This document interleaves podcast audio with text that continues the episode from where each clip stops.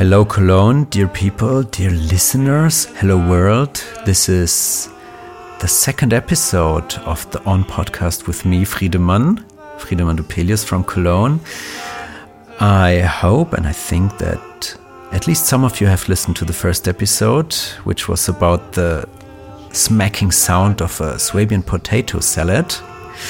Since we have listened to a sound essay in the first episode, and I wanted to present you some different view on the topic of this podcast, which is moving inside a triangle of sound, knowledge, and fiction. So it deals with sonic knowledge or sound fiction and how these things can intertwine. I want to talk about this stuff with a guest, and I'm very happy to say hi to Áron Birtalan from Stockholm right now. Am I right, Áron? Yeah, hi. Hey. Hi. Happy to have you here. My first question I have for you is how did the two of us meet? We were put together by matchmakers of a festival that we both applied to called Guterstoff Festival. It's a new initiative and it takes place in Cologne. We applied both to this festival to be guest artists contributing. The way that the festival works, at least how it worked last year, and I think the year before, is that the curators kind of group their artists together in bigger and smaller teams and invite them to produce a work together for the festival, which is a leap of faith, and I really commend them for kind of taking such a route. And and Friedemann and I, we were we were put together to be in the same team along with Nicolas Brummer, Shout out to Nikki. I miss him a great deal. This is the things that people on podcasts say. Um, and uh, yeah, I, it was it was pretty great. I think I think a lot of both doing the festival was a fun time, but I think for me the takeaway of, of getting to know both of you and and also experiencing your work and also see how I can look at and touch what I do through the way that you approach things have been quite great. Um, so so that has been that has been really wonderful. Okay, Áron, maybe the people are curious and getting to know more about you. You have the choice. Do you want to say who you are or should I do that? I would be happy to get an intro from someone else because this is a rare chance. So, yes. Okay, so this is fully improvised now. Áron is a magician. They grew up doing fantasy camps for children in Hungary. Everything I will say now is 100% true. This is not fiction. So they did this fantasy and magic camps. They have a soft spot for theology, for mysticism, for magic, for, I would say, monkish kinds of metal, drone, and noise music. They are playing the guitar at night at the campfire and singing songs that really touched me in the Black Forest. They are doing a PhD in Sweden, and I think, Áron, it's your turn now. Cool. Thank you so much for that, that, that lovely intro. It means a lot to hear these kind of things from from others. So uh, so thank you for giving that. Yeah, I think it's kind of it's hard often for me to define like what I do and along what ways. And this is also something that I kind of end up changing my bio all the time, kind of emphasizing either the kind of the formats that I choose or the topics that I pick because these things kind of seem to be differing. But I think a good rule of thumb is is for me is that I have a practice in which most of the time I end up being in the role of a guide and that takes in many forms either through kind of participatory experiences where kind of people show up and I kind of propose them to do something, to imagine something, take part in fictional workshops or real workshop engaging with fictional activities. Although we can go into this kind of ideas of what is fiction and what is real. but I also have a soft spot for communicating what I do or doing the things that I do, not necessarily through in person experiences, but through publications and sound and musical releases. I guess mystical theology could be like a good intersection of practices of magic and kind of theological understandings. So that's definitely one part. The other part is play and participation, especially in an artistic context. And the third part would be experimental and electronic music and sound. These kind of sources are present both as kind of elements and materials within what I do, but they are also bring with themselves their own way of thinking and seeing. And for me, a lot of joy is coming from being able to watch these different fields through each other's lenses and see what reveals. Like, for example, how it is to watch theological practice through the lens and the language of experimental music and what is being revealed to you or what kind of things flower when you do that kind of viewing from one thing to the other and kind of conversely which is something that I did at one point to look at the kind of the, the logic or the language of modular synthesis through the understanding of how different Central European folk magic practices operate and what is being revealed at that moment.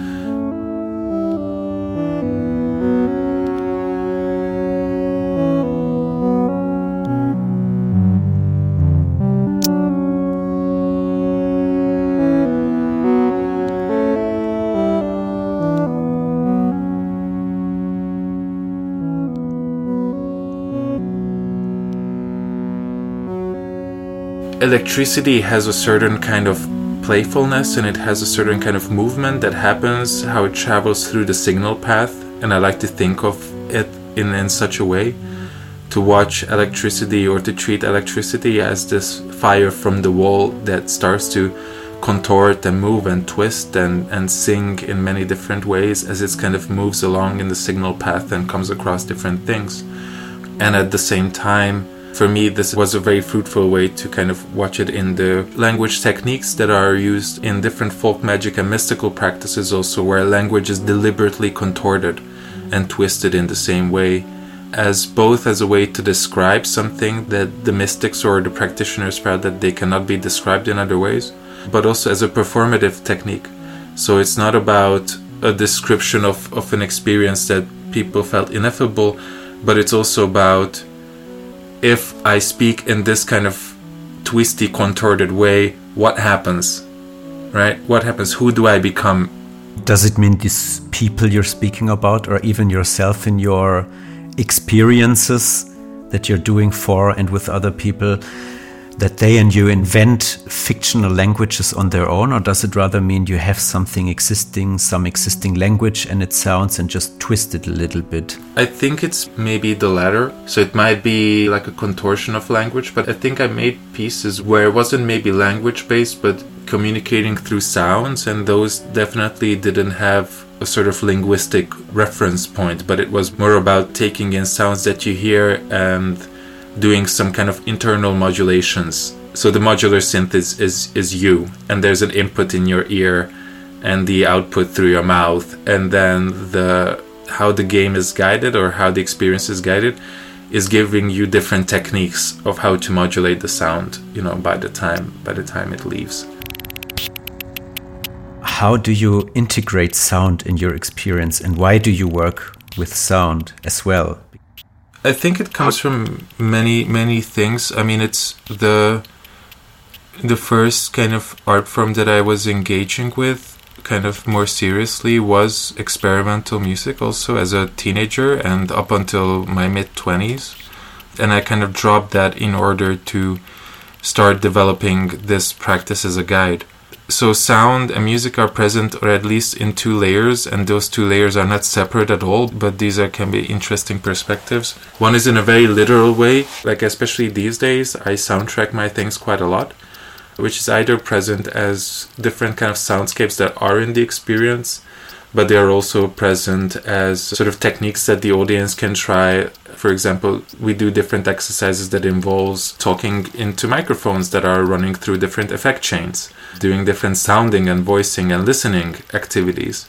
So I think those things that are kind of you know extended compositional techniques that, that we know from contemporary music and experimental music very much make their way there not just directly as i don't know like a backdrop of something but also as exercises to engage with even in, in mystical practices ideas that are relating to incantation and spellcasting and relational things, we also kind of see a historical link between, for example, devotional practices or mystical practices and contemporary music practices. The other perspective of sound is being there is how I guide. I usually guide through text, and this text is being read by either by me or by other guides and I'm quite meticulous about how this text is being composed and how uh, yes. this text yeah. is being performed. I've seen you struggling to find the right two sentences, for example, for a, for a guidance. You know, I have no dramaturgical schooling. I've never had a theatrical education in my life. But my approach of thinking about guiding or the way that the text is composed is literal from a compositional perspective where the instruments that I'm composing for is you in terms of how to make a counterpoint between what I say and what I want you to physically experience, for example, how those can enter kind of different kind of harmonic points. When I want you to focus attention on one particular thing and how fast and for how long, when do I want you to spread attention in a different way? So there's, when you read through a guiding text, and especially when you listen to it, there's definitely a movement. You sense a movement taking place that is very similar to how music moves or can move.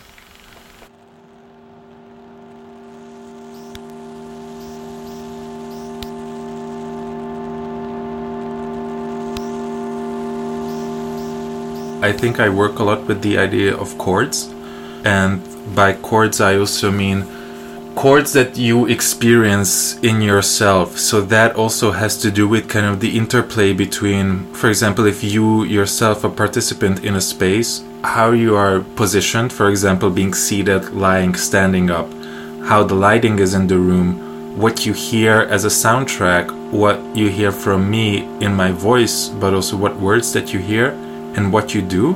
These are all separate notes in a chord and I kind of very meticulously play with how the different kind of positionings and of course there's all these secret chords that you yourself make that I, that I don't know about but I really much play with the idea of how these things are interlinked. Yeah I, I, I totally immediately can relate to your experiences in experimental or drone music where you have chords being played for five minutes and then just one of the five notes is changing and everything is changing by that and that fifth note could be asking you to stand up where you were sitting.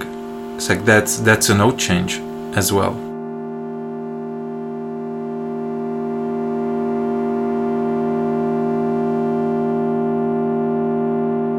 Do you think it would make sense to listen to something now or to dive into one special experience? You mentioned the Unquiet Veil. But I think the Unquiet Veil could be a very interesting one the subtitle of the piece is called A Living Person's Guide to Death Magic in Four Unfinished Songs. It's a roughly between three and a four hour long experience where the participants partake in a workshop in which they develop their own practice of what is in the title referred to as everyday death magic and develop a relationship with an imaginary entity that they create, every one of them individually, and then make a pact of living together with this entity. The entity, which is called the Unbeing, is created by a collective ritual that it's at the very beginning. I would say collective activity rather than ritual. It is for a maximum of 13 people. I think six people are a good number because it's also the group supports each other in different ways. So sometimes people work on their own things, but they are guided together, so they are in the same space. Just imagine how people are together in a gym or in a library. They are each other's kind of peripheral company, and that yes. also affects the way how they do things.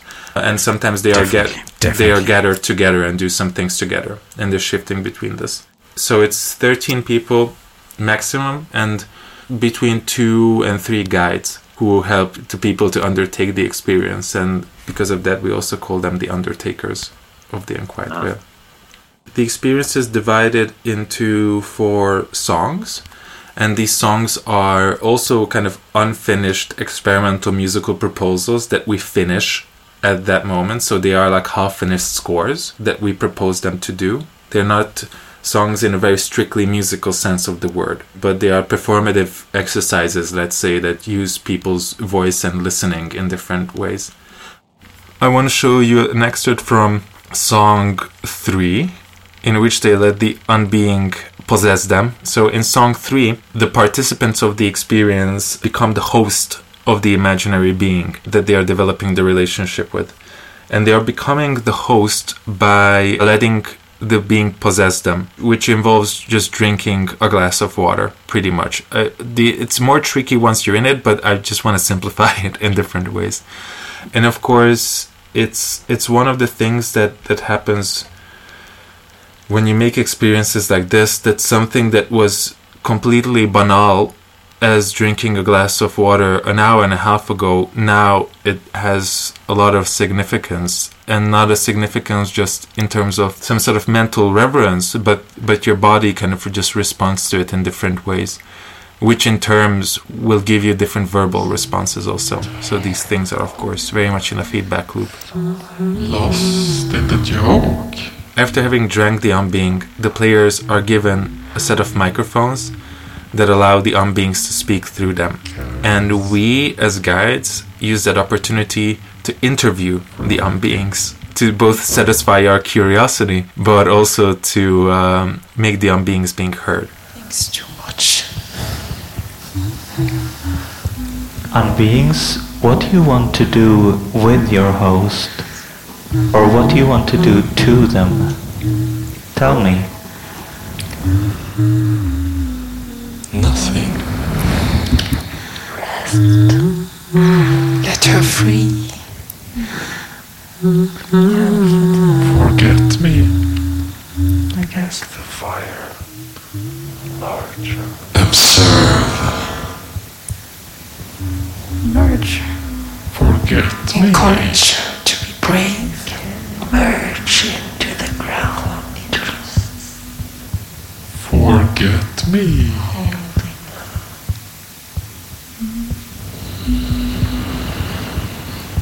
Um, um, Un- unbeings, if you could do anything or become anything, what would it be? Tell me what you would do or become. light. A final spectacular Brave. fireworks hmm. show. And free. Star in a distant galaxy. Vibrant. Everything. Final spectacle.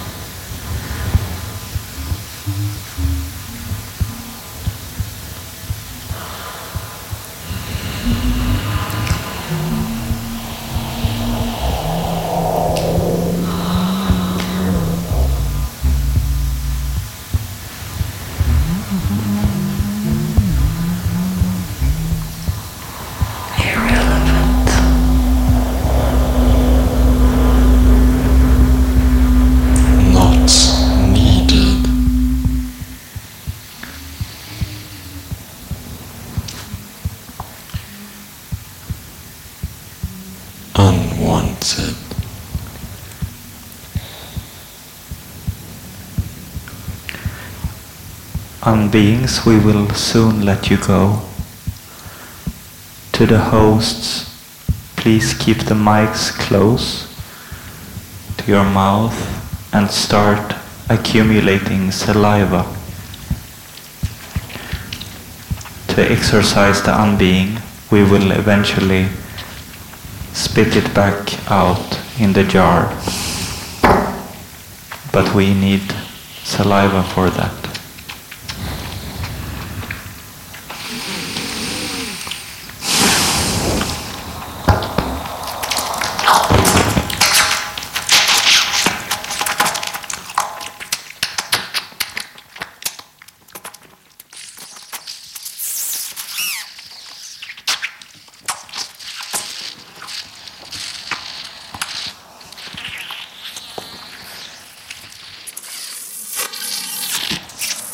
We need more.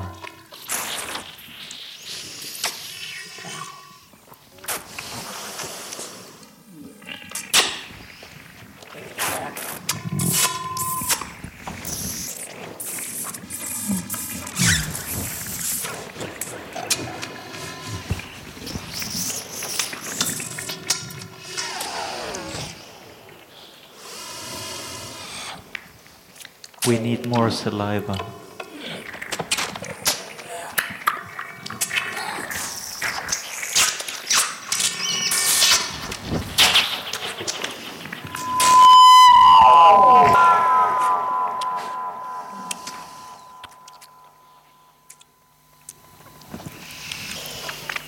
Now uh, open your jar and drool or spit out the saliva in the jar. And as you spit it back out, the unbeing leaves your body. So, Áron, we have a common history that circulates, at least for me, on the word world building, because actually you are the person, the one person that gave that thing a name, which I am practicing since I'm a child and basically never stopped doing it. What is world building in the end for you? What what does it include? Thank you for the question. I think it's it's for me it's one of the questions that it's hard to come to an answer to. The question of what is world building, I'm kind of interested in what actions or what thoughts or what sensations come up when we ask this question, rather than it's a question that I definitely need to come to an answer to. And I think this is also how I a lot of times think about world building also that it's a it's a constant what if and that what if is actually being enacted somehow rather than trying to find like a dictionary definition of world building. I find it that it's so also intimately tied to the person or the persons or even the non-human agents that are entering these kind of I would say relationships through which other things can unfold. I think it's best kept in this one of these categories that evades dictionary definitions and categories somehow. That's always the best answer. Just to for for all the people out there listening that are that hear the word for the first time now, world building. I think when we spoke about that, we spoke about being children or maybe young teenagers and inventing worlds for comics we drew or stories we played with, with, with our friends or with our toys. It circled around this thing, which maybe in former times we said fantasy to this thing. Like children have a lot of fantasy. They imagine worlds, they imagine characters, what they can do. They have superpowers. Maybe they even have flaws. This is what what I connect to with, with my biography as well. But this also, I like your answer. I think it was an answer on the question that world building is always about a what if. Like, what can be? How can the world be different? How can it maybe also sound different? What can we imagine? So it's really, it's speculative, it's future oriented, and it's also very, yeah, in the end, it's, it's subjective, of course, and it's also Mm, you are in the power in the end. You're the agent. Yeah, thank you for bringing up these things. I think they bring up a lot of questions that I've been kind of asking for myself for some time now. As Friedemann said, I grew up in this kind of series of children's fantasy camps. I think the fusion of that has been very kind of influential to what I do and how I think about things. And I made a master thesis in 2018 that kind of detailed at that time my understanding of the politics of world building and this thesis kind of was centered around the concept of the critical escape which is exactly kind of the agential understanding that you kind of alluded to Friedemann and then kind of what maybe the kind of the larger politics of that be. But I have been also questioning this quite much and have been kind of thinking about that when we associate, I think children playing and coming up with stuff is a very clear idea of world building, but if we reserved world building as something like that, as opposed to other stuff, then we quickly create the categories of fantasy and everyday. And I think we quickly, with that, create normatives categories of what we delegate to as fantasy and what we delegate to as everyday. And unfortunately, where are the boundaries of these are, are often drawn by cultural dominance in a lot of ways. Right, so I think one example of that would be animism, where someone would say that yes, this mountain is sentient. For some people, that's declared on the level of fantasy, but for some people, that's very much a reality. So I think oftentimes when we delegate world building in the realms of fantasy, we also deprive it from it being an agent that participates in reality. And that I think goes not just in cultural ways, but also in relation to neurodiversity. So the boundaries of what we consider real and what we consider not real, and how to also not just experience it in a common place or in a, in a, in a mutual space, but how we can have a critical conversation about it, is a very messy territory. Yeah, yeah, I feel that if you speak about fantasy, it's always clear this will never happen. This is not reality. It's just it's just the game. I mean, also thinking of let's say political systems, for example, can be a kind of world building. How do we want the world to be like? And really practically establish a legal state, uh, a parliament, whatever, a political system. And I think that's super important. This would be for me the, the realm of reality and not fantasy. and I wonder, isn't there a certain power in dreaming without the necessity to make the dreams come real, if that makes any sense? For sure. I think this brings up, again, many very inspiring things. I think something doing an activity without having the need to account for anything other than itself is a really good proposal to start playing with things. At the same time, of course, there's an ethical domain in it. Everything is always interconnected and brushing up against things. So it's also this kind of dual bind between, you know, wanting to experience a freedom in order to have some sort of agency and not just agency in the sense of, I think, exerting power in which a lot of ways that we describe agency, but agency as a way to become a recipient, to be open, to be able to listen. I think that also is an agential quality. Listening, having the ability not just to hear things around you, but to listen to them, is a deeply agential thing that is hard to access, actually or not to access, but one must make some sort of conscious attunement to it, either through effort or through some sense of passivity, which is also hard to access.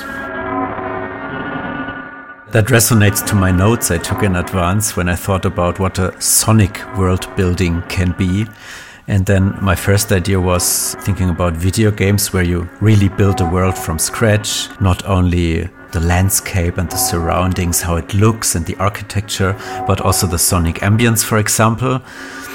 But then I was eh, thinking further and also thinking about just you as a human being made out of flesh and bones, standing somewhere on a street or wherever, and maybe just changing your position or turning your head and changing the soundscape. You as the listening agent and in the end, this is also sonic world building for me. And I think this is what you described right now. Exactly. And I think for me, I do, as, as probably kind of, I'm a bit hesitant with the term world building because it just brings so many things in it somehow. So I cannot settle on one kind of definition of it, of what it is, even what it is for me.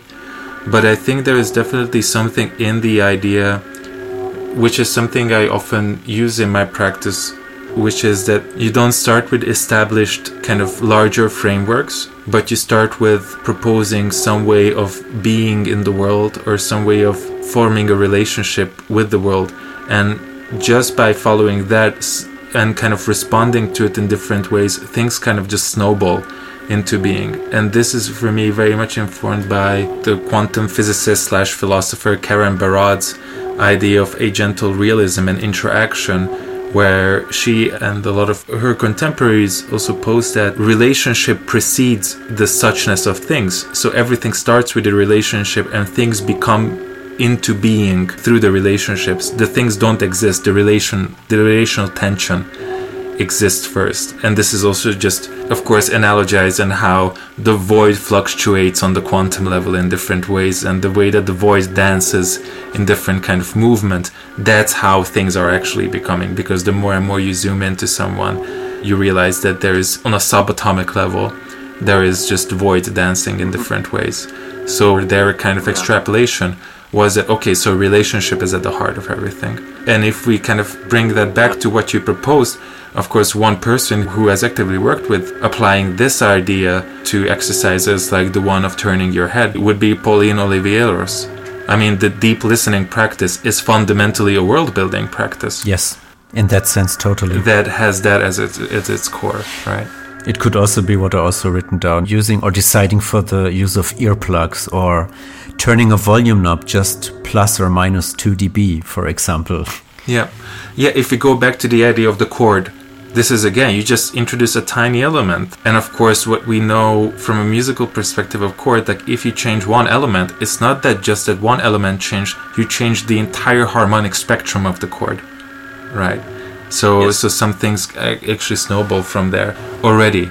It will change the other notes also within the chord. So I think what I want to bring in this for is because people often think of world building as this very elaborate kind of activity of people constructing like fantasy universes, you know, the likes of Tolkien or Harry Potter or Game of Thrones or whatever, where different kind of races and geography and and history are established in very meticulous detail. And languages as well, and sound of that language. Exactly, yeah, languages, but also cultural codes, right? So what is in the southern part of this fictional country things happen in a certain way and in the northern part things happen differently right? So there is also this kind of and that's the magic of it of making this kind of super elaborate world building because you can also think along with them right? So you can be part of this kind of world. Eh, but in this case i would argue that most of the world building is done by the artist. And you yourself of course fan fiction is a way to join that world building and we've seen that in mm-hmm. fantasy universes where people have been continuing the story either by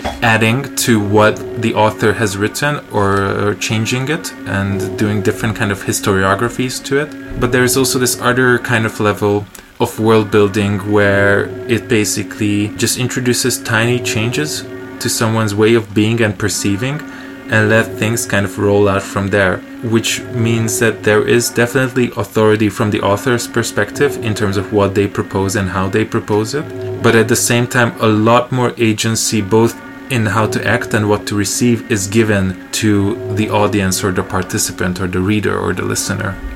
I, I just had to think of Emi Vardana, which was the project that came out when Áron, Nicolas, and me met, and which we worked out for the Guter Stoff Festival. I didn't plan to really explain a lot what it is about or what it was about. I think it's interesting for the for you, the podcast listeners, just to hear or listen to some of the questions that Emi Vardana posed in their book Being Heard, Being Held, which we refacilitated on the festival. And I would just like to put some of those questions now in the acoustic space of this podcast and let you, the listeners, yourself be the agents and answer that questions in your sonic fantasy. So, dear listener, please feel invited to listen to the river which is closest to your place.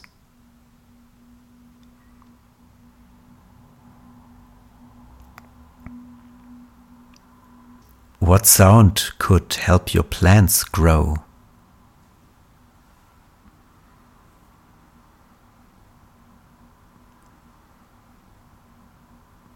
What will be the next sound coming from outside your room?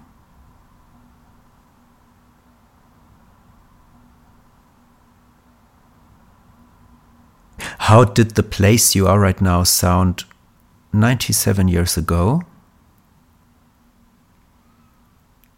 And how will it sound 44 years in the future?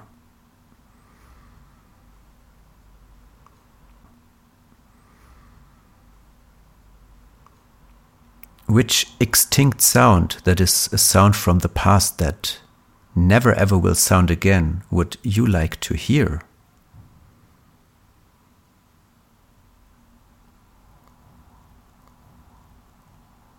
And as a last one, imagine listening to a voice in the shape of a pyramid overgrown with moss and lichen.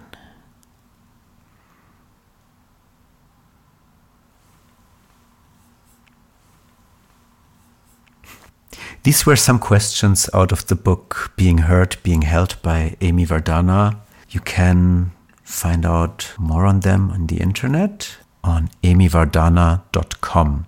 E M I V A R D A N A.com. Emi Vardana. It wasn't planned to put that exactly now, but I just did it.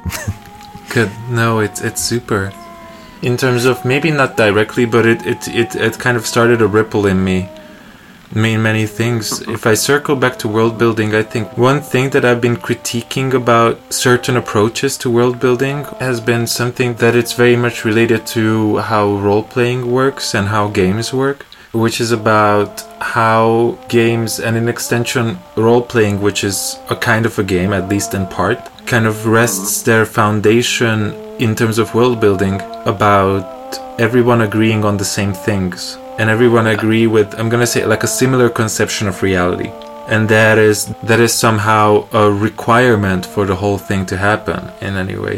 And i don't doubt the reality within that world? Exactly yes. Yeah yeah exactly. Ah. Yeah. Not in total Uh-huh. yeah exactly exactly. Like the reality within that world like we decide that we are space cats who run a wild west saloon or we are stock photo characters stuck perpetually in a stock photo office or we decide that it's we're just who we are right now but our legs slightly hurt or whatever it is. But it kind of rests on this kind of foundational agreement right? And some of these things are kind of set in stone and some parts of it can be negotiated kind of along the way. This is just how a lot of games work. Like monopoly you know has kind of the foundational agreement that the game of monopoly is being played on the board and roughly around it so there are these kind of things and it kind of the whole thing rests on everybody kind of agreeing on that and kind of upholding it.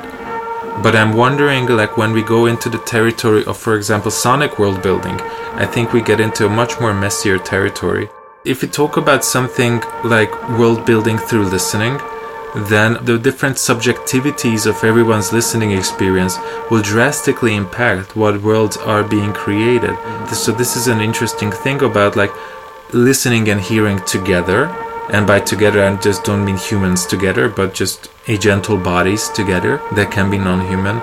How can we still coexist in a place where our worlds that are being built might be vastly different internally or per relationship right? So it's it becomes in a very different kind of poetic and political territory than for example agreeing on one thing it's a total different concept, a total different world in the end. I think this is something that I'm interested in what listening highlights.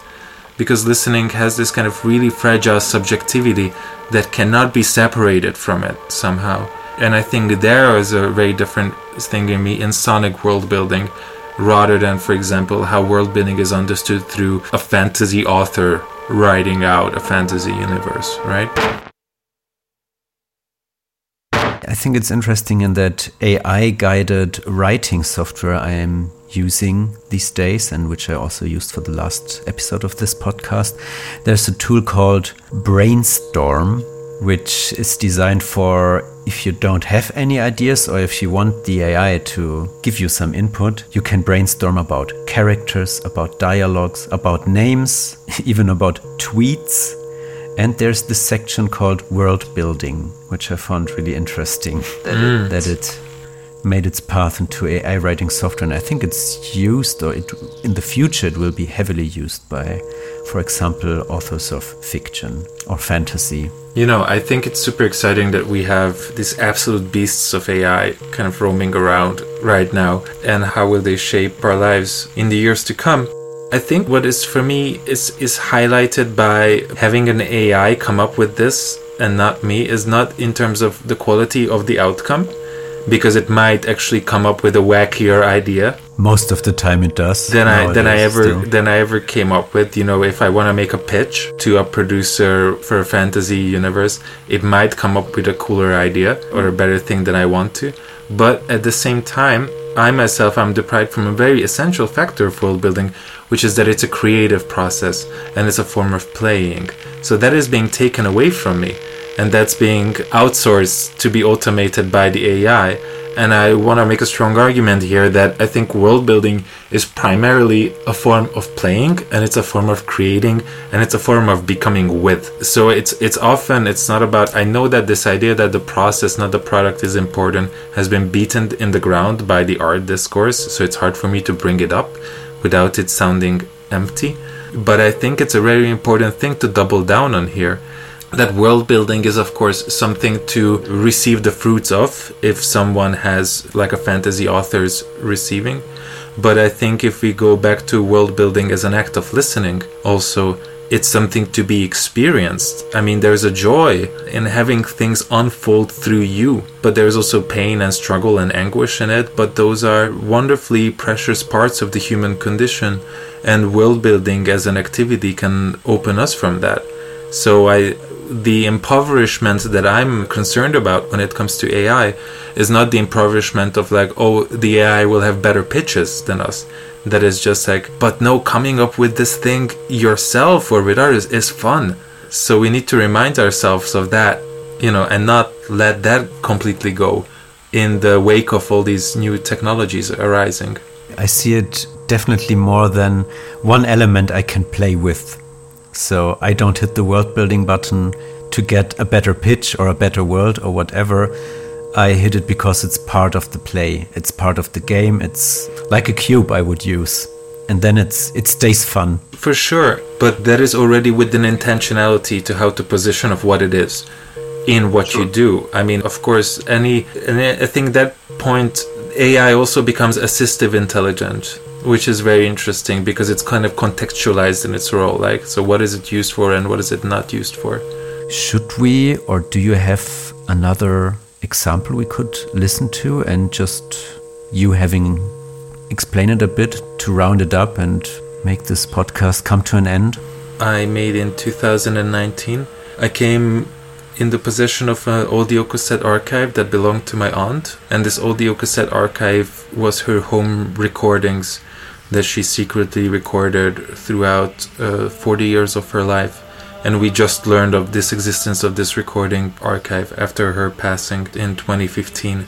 And in this experience, I've taken three tapes from this archive, which don't contain any conversational sounds, but they contain, I don't know how they came to be, but they contain more noises and soundscapes. And I created this one tape out of it. The experience has like roughly three parts. It's a participatory experience for I think 10 to 12 people. In the first part, we kind of learn some exercises that are inspired by deep listening, but they are more in the line of what we talked at the very beginning of also how to listen to sounds and take them in and kind of kind of spit something different things out of them to how to become a, a human modular synthesizer in many ways. But that taking in sounds and spitting them out often doesn't happen just through voice, but also through moving through space and kind of non verbally interacting with your environment. That includes the architectural location, but also others in the space. So, first, you learn this technique of like listening and responding to sounds around you in such ways. This is in the first half. In the second half, you listen to this selection of the audio tapes that I kind of cropped together, but the sounds are pretty much unedited and are from the tape. And you enter into a sort of conversational interaction together with this audio cassette tape through the techniques that you've learned before. And for me, this has been an important turning point in my practice how to go into something that it's kind of can be for me understood as a contemporary form of mysticism i would say mysticism here acts as an interface for an intimacy with the unknowable and how my practice can function like that like it's a point of touch through which you can become intimate with that would otherwise would absolutely elude any attempts of knowability or being known, but Yeah. you can still get close to them. So now Áron has prepared a part of that experience, Katalin, which we are listening to in a few moments. This recording will be the end of this episode. I'm glad that you made it to here and listened to our conversation, and I hope you got some inspiration. And I want to say thank you a lot to Áron for being here with me. Thank you for having me. It's been an absolute pleasure. Yeah. Goodbye. Goodbye. Sound on. the archive will open to us. It will allow us to go deeper and deeper in creating the past. Not further back in time, but further experiencing, molting, embodying the past until it gets more and more palpable. Our truth, our input, is the air. We will use it to steer up the winds of the past and ultimately become present.